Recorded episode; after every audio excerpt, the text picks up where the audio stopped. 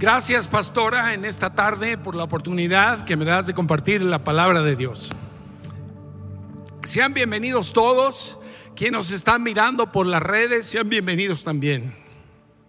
Ayer estuvimos de bodas aquí en Centro de Vida Lomas. 18 matrimonios, unos nuevos. Sí, démosle un aplauso al Señor, porque a Él le interesan los matrimonios.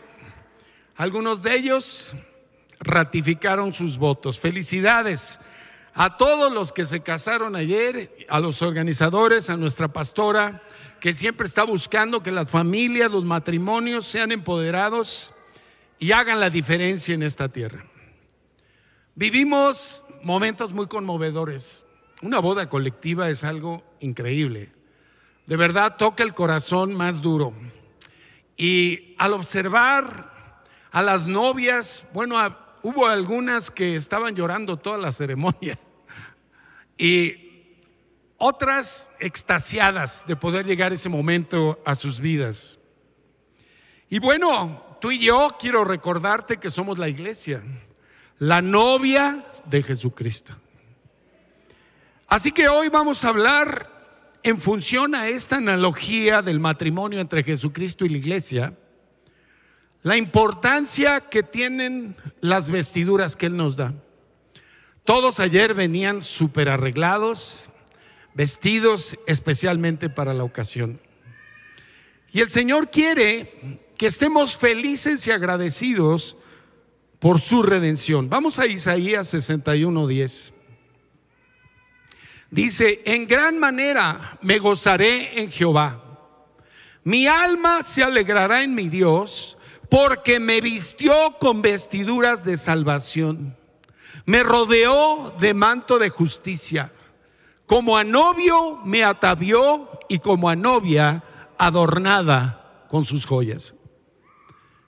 En gran manera debemos estar alegres, hermanos y hermanas, por la gran salvación que Jesucristo ha hecho y está haciendo en nuestras vidas. Cuando hablamos de me atavió, Estamos hablando, como el día de ayer, de vestidos, arreglos y adornos fuera de lo común. La salvación es un ropaje fuera de lo común que el Señor Jesús ha puesto en nuestras vidas.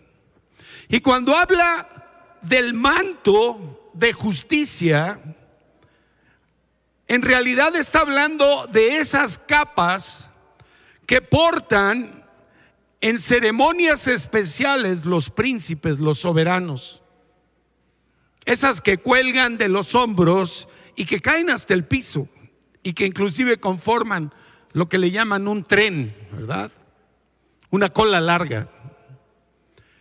El Señor nos ha vestido de salvación y de justicia. Ese es el único ropaje adecuado para poder entrar a la presencia de nuestro Dios, un Dios santo. Y ese ropaje tú no te lo puedes proveer para ti mismo. Es un ropaje provisto por Él. Romanos 3, 23 y 24 dice, por cuanto todos pecaron y están destituidos de la gloria de Dios. Pero fíjense en el 24 lo que dice, siendo justificados, hechos justos ante la presencia de Dios gratuitamente por su gracia mediante la redención que hay en Cristo Jesús. ¿De qué estamos hablando? Estamos hablando de vestuario espiritual. Tenemos que vestirnos de su salvación, de su justicia cada día, pero en realidad tenemos que vestirnos de Él. La palabra, la semana pasada que hablaba Omar de la armadura de Dios, yo le comentaba que la coraza de justicia, en primera de Tesalonicenses 5.8 se le llama la coraza de la fe y del amor. ¿Por qué? Porque dice la palabra en Romanos 10:10 que con el corazón se cree y con la boca se confiesa para salvación. Y también la palabra dice que el amor de Dios ha sido derramado a nuestro corazón por el Espíritu Santo que nos fue dado con el nuevo nacimiento. ¿Son importantes estos ropajes espirituales? Claro que sí. Es un ropaje que el Señor ya nos ha dado gratuitamente por su gracia. Y no hay manera de permanecer en la presencia del Padre y de Cristo sin ese ropaje. El propio Señor Jesús, hablando de la parábola de la fiesta de bodas, dice en Mateos 22, 12, cuando después de que muchos se habían disculpado de no asistir al banquete de bodas preparado por el rey, Llegaron finalmente algunos que fueron convocados aún en las calles. Y dice el verso 12, cuando uno de los enviados a verificar a los invitados le dice a uno, ¿cómo entraste aquí sin estar vestido de boda? Y dice que la persona enmudeció. No termina la parábola ahí porque dice que en realidad lo sacaron del banquete. Tenemos un banquete todos los días en la salvación y en la justicia que hay en Cristo Jesús. Pero lo primero que tiene que hacer el Señor con nosotros es hacernos nacer de Él, para formar parte de su iglesia. Dice Gálatas 3, 26 y 27, pues todos son hijos de Dios por la fe en Cristo Jesús. Porque todos los que han sido bautizados en Cristo, de Cristo estamos revestidos. Todo vestuario espiritual para nosotros los hijos de Dios lo tomamos de Jesucristo. La salvación, la justificación, la redención completa y total proviene de Cristo y se sostiene en Cristo. Aquí podemos entender algo, hermanos y hermanas. El Señor Jesús hace por su iglesia lo que la iglesia no puede hacer por ella misma. Por eso en esta aclamación de Pablo en Efesios 1, 3, 4 dice Pablo, y me imagino declarando a Pablo, con gran denuedo, con gran gratitud y con gran gozo. Bendito sea el Dios y Padre de nuestro Señor Jesucristo, que nos bendijo con toda bendición espiritual en los lugares celestiales en Cristo, según nos escogió en Él antes de la fundación del mundo, para que fuésemos santos y sin mancha delante de Él. Qué tremendo. Por eso tu corazón y el mío debe estar agradecido. Yo en esta semana especialmente he visto su mano. Y no en mi vida nada más, sino a través de lo que Dios puede hacer con cada uno de nosotros cuando nos disponemos a llevar este mensaje de salvación y de vida eterna a las personas que están alrededor de nosotros. Ahora, ¿ya terminó Cristo con la obra? No. La obra fue consumada en la cruz, pero en nuestra vida está siendo llevada a cabo a través de un proceso de transformación, de crecimiento, de maduración espiritual.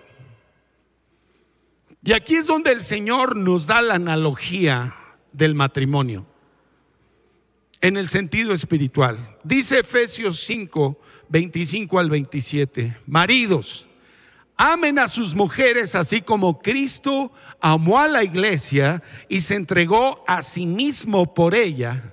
¿Para qué?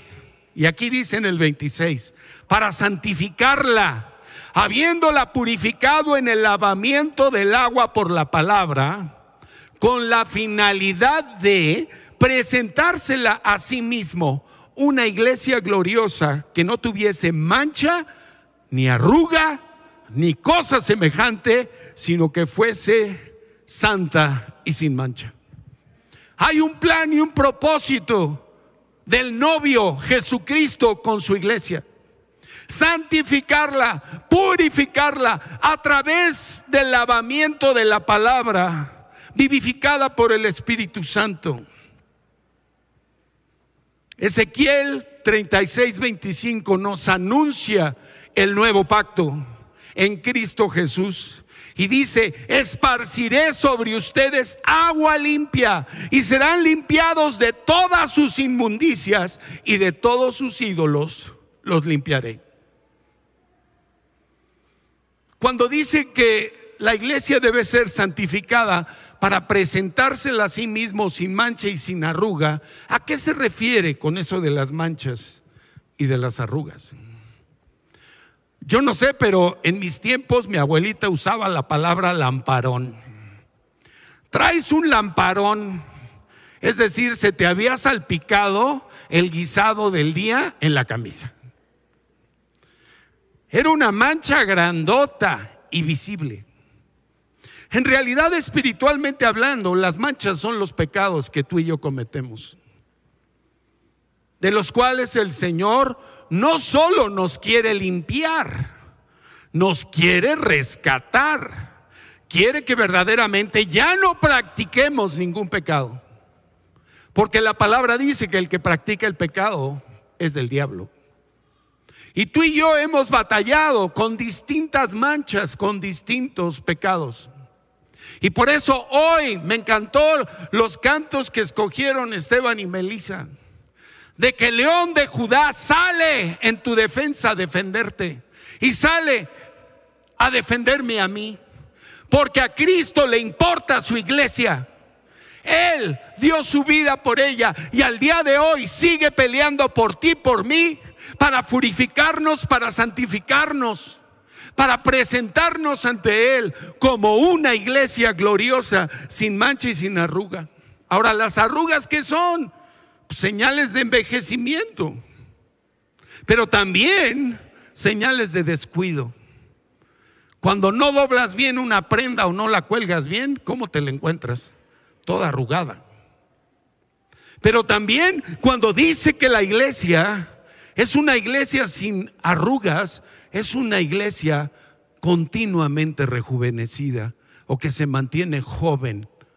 ¿Para quién? Para Cristo, para el novio, dedicada, animada, llena de la presencia de Cristo. Por eso el apóstol Pablo en Efesios 4 les dice a la iglesia de Éfeso, dice, por tanto yo prisionero, por servir al Señor, les suplico que lleven una vida digna del llamado que han recibido de Dios, porque en verdad han sido llamados. Tú has sido llamado, tú has sido llamada por Jesucristo. No te llamó un, un, hombre terrenal, te llamó el Hijo de Dios, el Redentor. Tocó a la puerta de tu vida y te invitó a entregarle todo tu ser a Él. Ya no nos pertenecemos a nosotros mismos, nos pertenecemos a Él. Y Él como cabeza de la iglesia cumplirá su pacto de fidelidad, su pacto nupcial. Ayer resaltaban en las bodas que la ceremonia no era un contrato como se hace en el casamiento civil ante Dios es un pacto, un pacto eterno, un pacto que no termina, un pacto de fidelidad, de lealtad. Ahora yo quiero que lo veas desde el lado de Cristo. Hoy está aquí el Señor Jesucristo diciéndote, me perteneces. No importa cómo te sientas el día de hoy, no importa si traes el lamparón ahí en tu vestuario. O si hoy estás en la duda, en la incredulidad, si no me estás creyendo a mí, dice Jesús, yo ya firmé con mi sangre que tú me perteneces. Ahora el Señor quiere, quiere que nos vistamos de Él cada día. Y yo no sé qué garritas traigas, qué trapos sucios traigas puestos. Pero hoy el Señor quiere volverte a vestir y a revestir de Él. Dice Efesios 4, 22 al 24.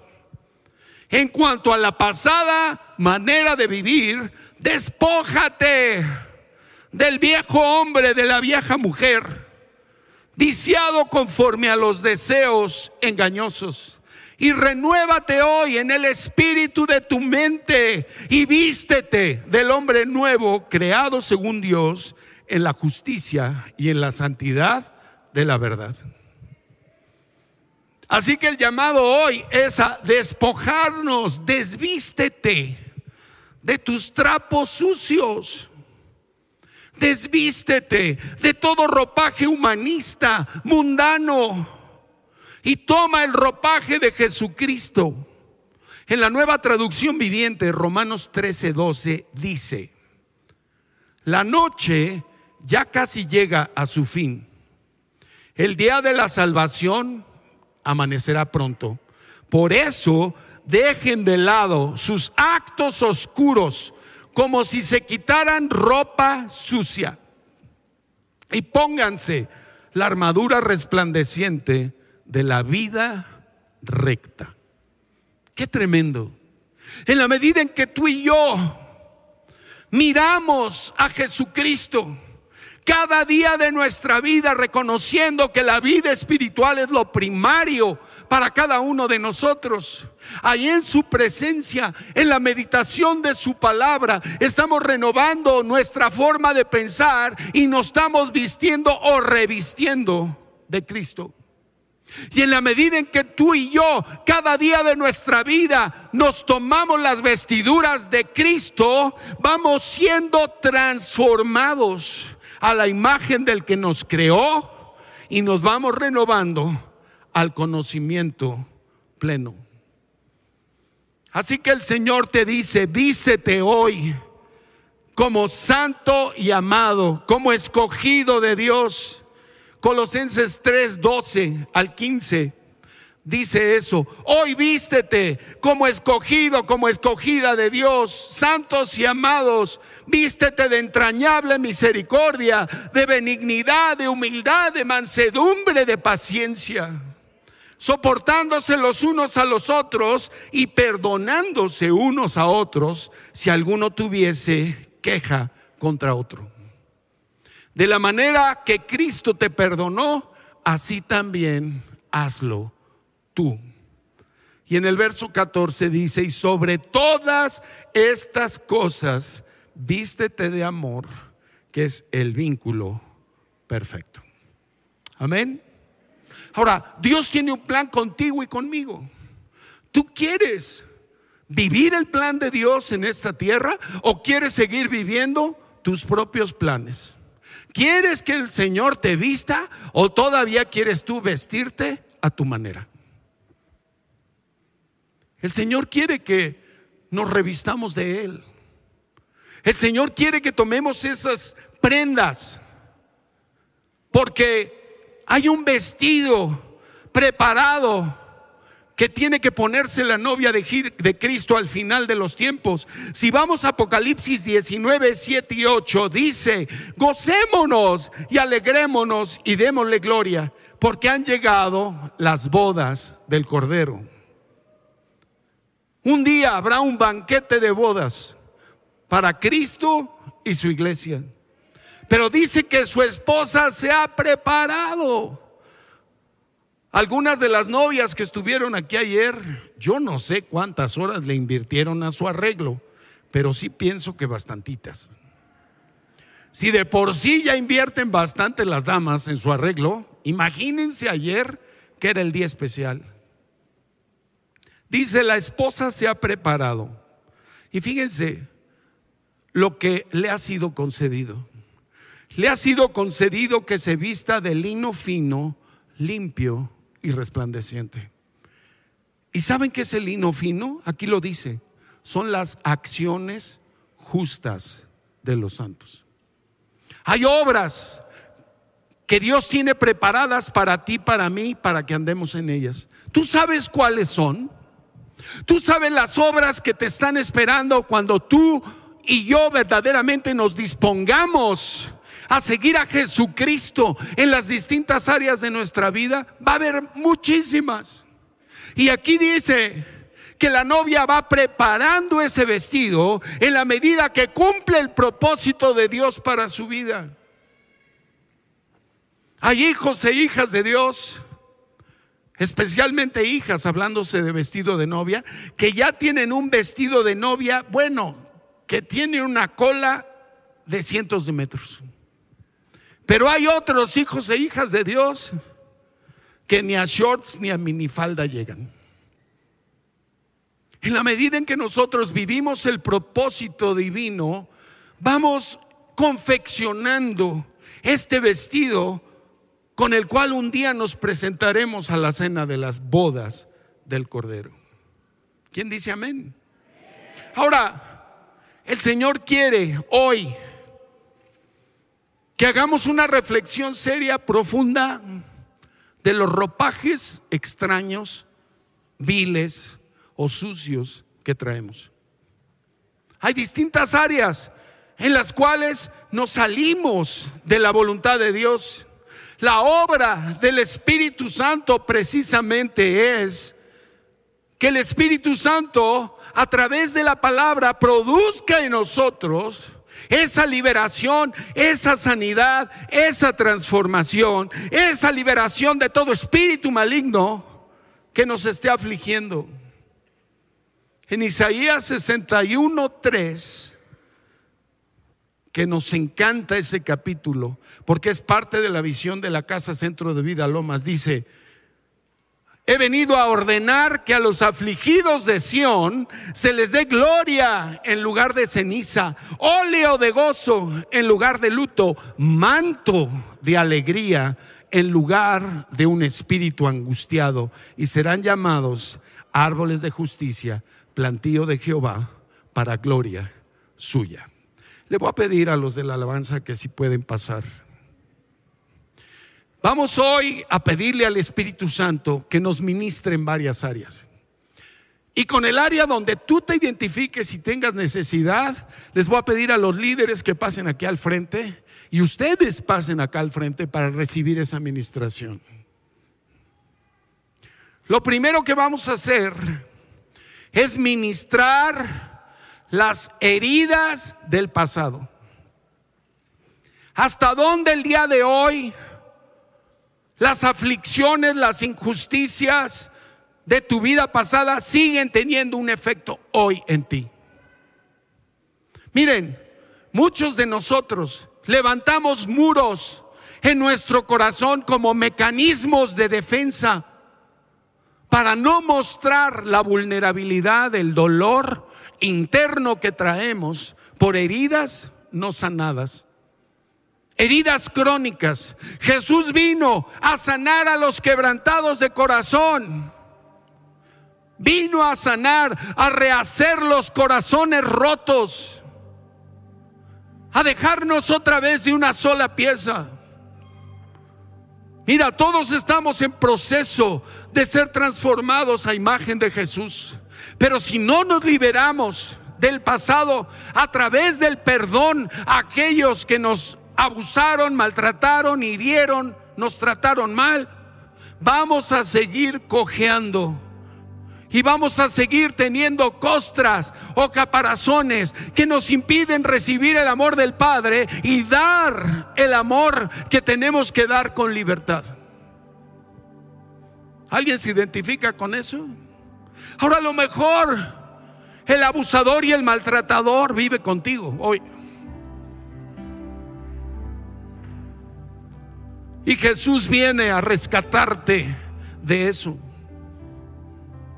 Viene a recuperarte tu dignidad como ser humano. Que cesen los abusos, los maltratos. Y que tú puedas abrirle tu corazón a Jesús para sanar esas heridas tan profundas que déjame decirte, solo Él las va a sanar. Ahora, ¿cuál es el problema de las heridas no sanadas? Que se llenan de amargura, que siguen produciendo dolor, siguen produciendo veneno. Y déjame decirte que toda herida vieja, crónica, no sanada, apesta. Por eso hoy vamos a recibir la provisión de sanidad interna al corazón por los quebrantos del pasado. Escucha este canto, cierra tus ojos y permite al Espíritu Santo, permite al Espíritu Santo, sin miedo, ábrele tu corazón herido, angustiado, intimidado, encarcelado. Riba baba yindi ribiri.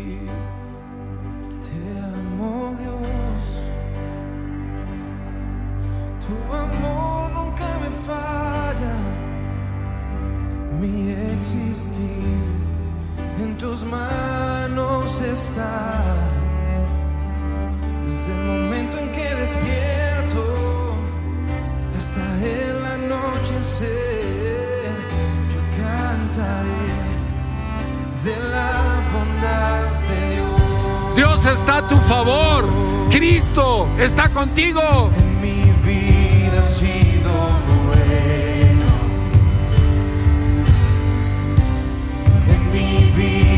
Vida ha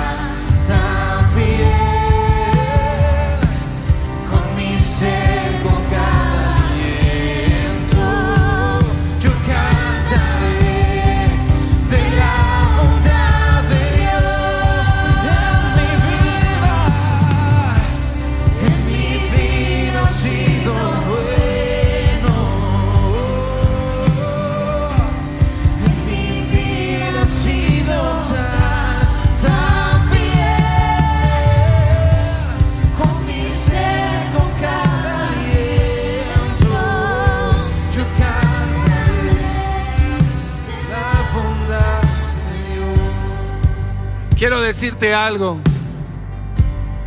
Dios aborrece lo que te hicieron. Dios no está de acuerdo con los abusos y los maltratos que has recibido en tu vida. Pero hoy tú tienes que decirle al Señor que sí traes dolor, que sí estás amargado, que estás dolido o dolida y que traes a lo mejor falta de perdón. Y generalmente la excusa es, no puedo perdonarlo. He oído personas que dicen, yo no lo perdono, que lo perdone Dios. Pero Dios nos llama a perdonar. Si estamos conscientes de lo que Él nos ha perdonado, tú hoy solamente decide perdonar. Aquí estamos en la presencia del Espíritu Santo, no tengas miedo, para tomarte de las manos de Jesús y abrirle ese corazón herido. Ábrelo a Él, Él lo va a sanar. Va a sanar los quebrantos, te va a dejar de una sola pieza. Pero te pide que le entregues el dolor o lo que sientas, pero que también decidas hoy perdonar al maltratador, al abusador. ¿Y sabes cómo lo puedes hacer? Miremos espiritualmente a Jesús clavado en la cruz. Ahí Él fue despreciado. Ahí fue desechado.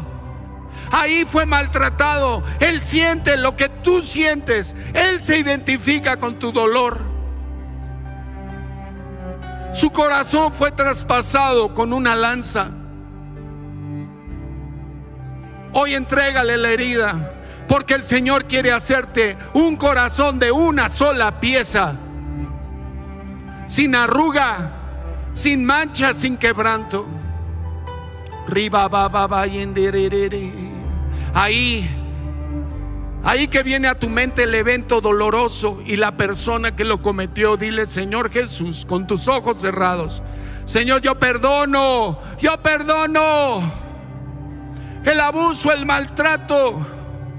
Suelto a la persona y me tomo de tu mano para que tú sanes mi dolor y salga de mí toda amargura, todo rencor, un odio en el nombre de Cristo.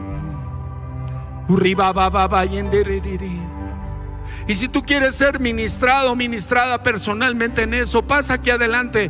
Los líderes te van a atender, van a ponerse de tu lado. Necesitas salir del encarcelamiento que produce el tormento del abuso, del maltrato. No te dé pena, ven y pasa. Ven y pasa.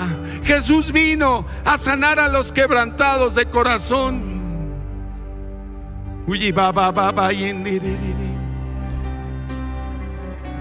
Fíjese lo que te dice tu Dios. Escucha esto, esta palabra de Isaías 57. Dice, allanen, barran el camino, quiten los tropiezos del camino de mi pueblo, porque así dijo el alto y sublime que habita la eternidad y cuyo nombre es el santo. Yo habito en la altura y la santidad con el quebrantado y humilde de espíritu para hacer vivir el espíritu de los humildes y vivificar el corazón de los quebrantados. Ahí abre tu corazón y permite que el amor de Cristo sane tus heridas.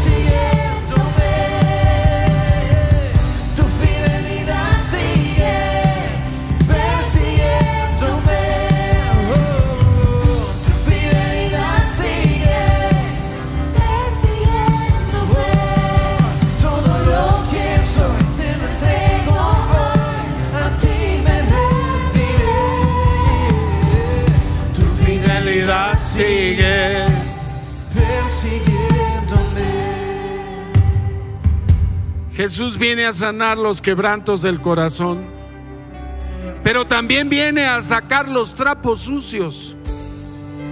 Y los trapos sucios son los pecados que hemos cometido tú y yo.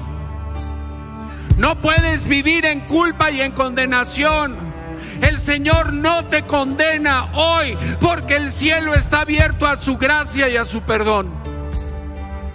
Ya deja de culparte. Si es culpa verdadera, arrepiéntete ahora mismo y reconoce el pecado que has cometido.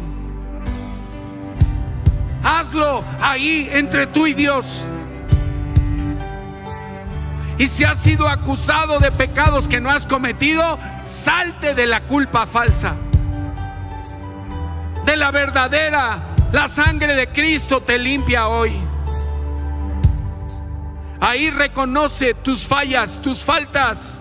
Permite que el Señor quite tus vestiduras viles, como le dijo a Josué en Zacarías 3, 3 y 4. Toma conciencia y responsabilidad de tus pecados, porque a veces somos muy buenos para culpar a los demás.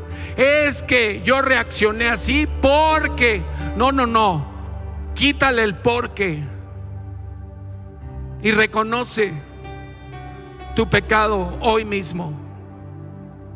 Si requieres ser ministrado sobre alguna situación de pecado que no has podido abandonar, pasa, no tengas temor. El Señor quiere quitarte toda esclavitud a cualquier pecado. La sangre de Cristo tiene poder para limpiarnos. En mi vida ha sido bueno. Adórale. Mi vida ha sido tan, Tan, tan fiel. Con mi ser, con cada aliento, yo cantaré de la Yo amo tu voz, me has guiado por el fuego, tú cerca estás en la oscuridad. Y te conozco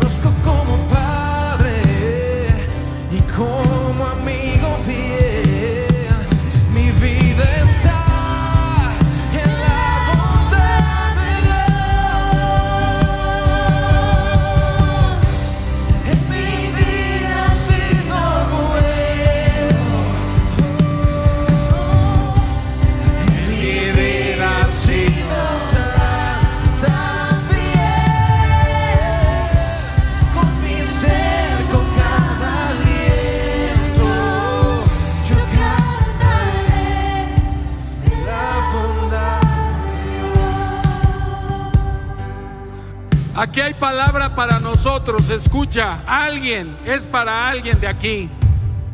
Proverbios 18, 19. Oye, hijo mío, y sé sabio, y endereza tu corazón al camino. No estés con los bebedores de vino, ni con los comedores de carne, porque el bebedor y el comilón empobrecerán, y el sueño hará vestir vestidos rotos. Padre, hoy nos arrepentimos, Señor, de la flojera, de la indolencia, de la superficialidad de nuestra relación contigo, Padre.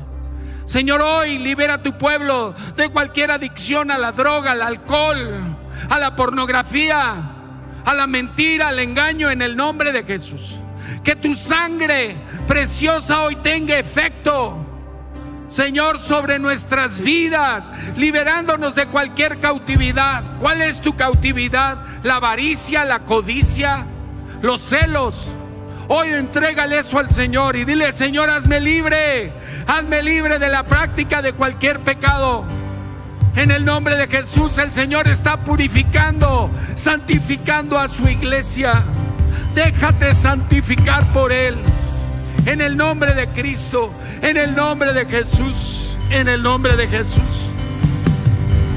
Tu fidelidad sigue persiguiéndome. Oh, tu fidelidad sigue persiguiéndome.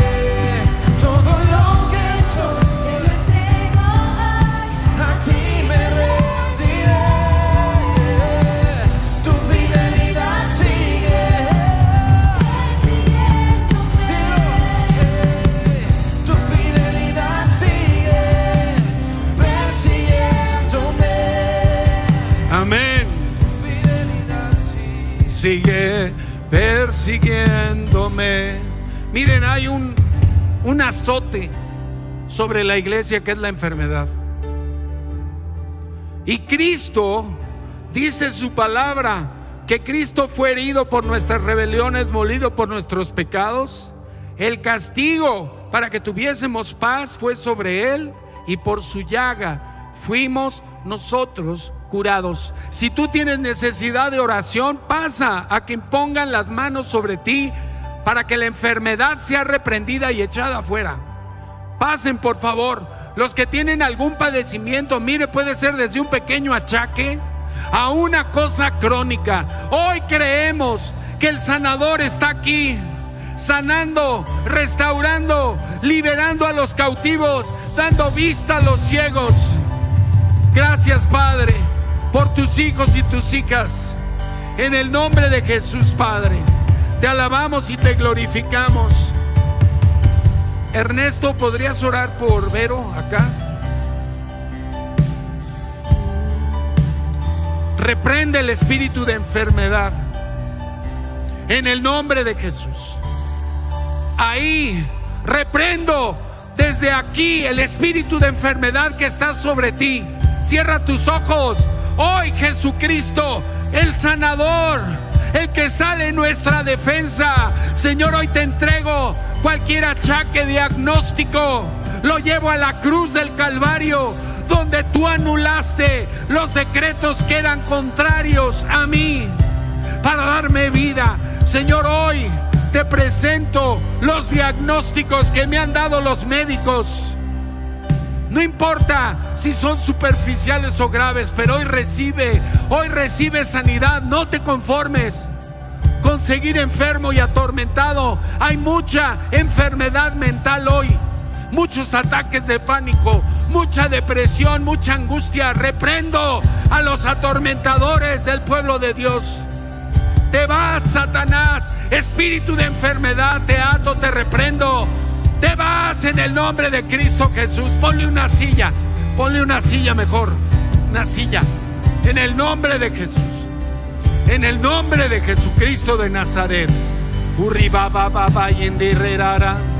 Recibe, Espíritu Santo, muévete libremente en la vida de tus hijos e hijas. Trae paz, trae gozo, trae alegría. Necesitas sabiduría para los negocios. Pídele sabiduría hoy. Dile, Señor, necesito provisión. Necesito que me abras camino donde no hay. Pero díselo tú de corazón. Dile, Señor, aquí está mi vida laboral.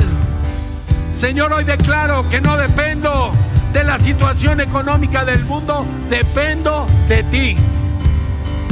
Ahí cierra tus ojos y dile, Señor, en mi propósito en ti está mi provisión.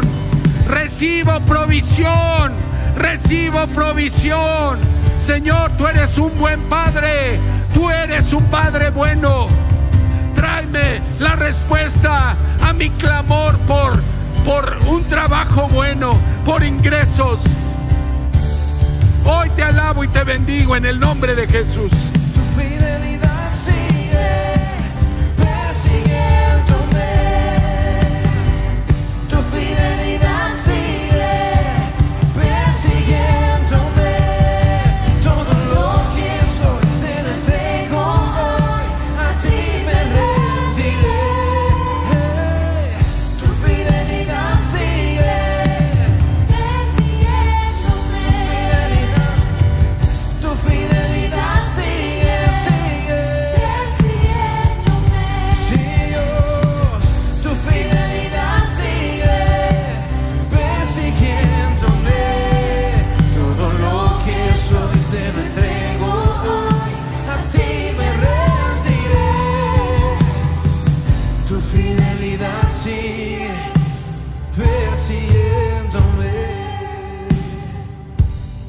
Padre, hoy declaramos que estamos revestidos de ti.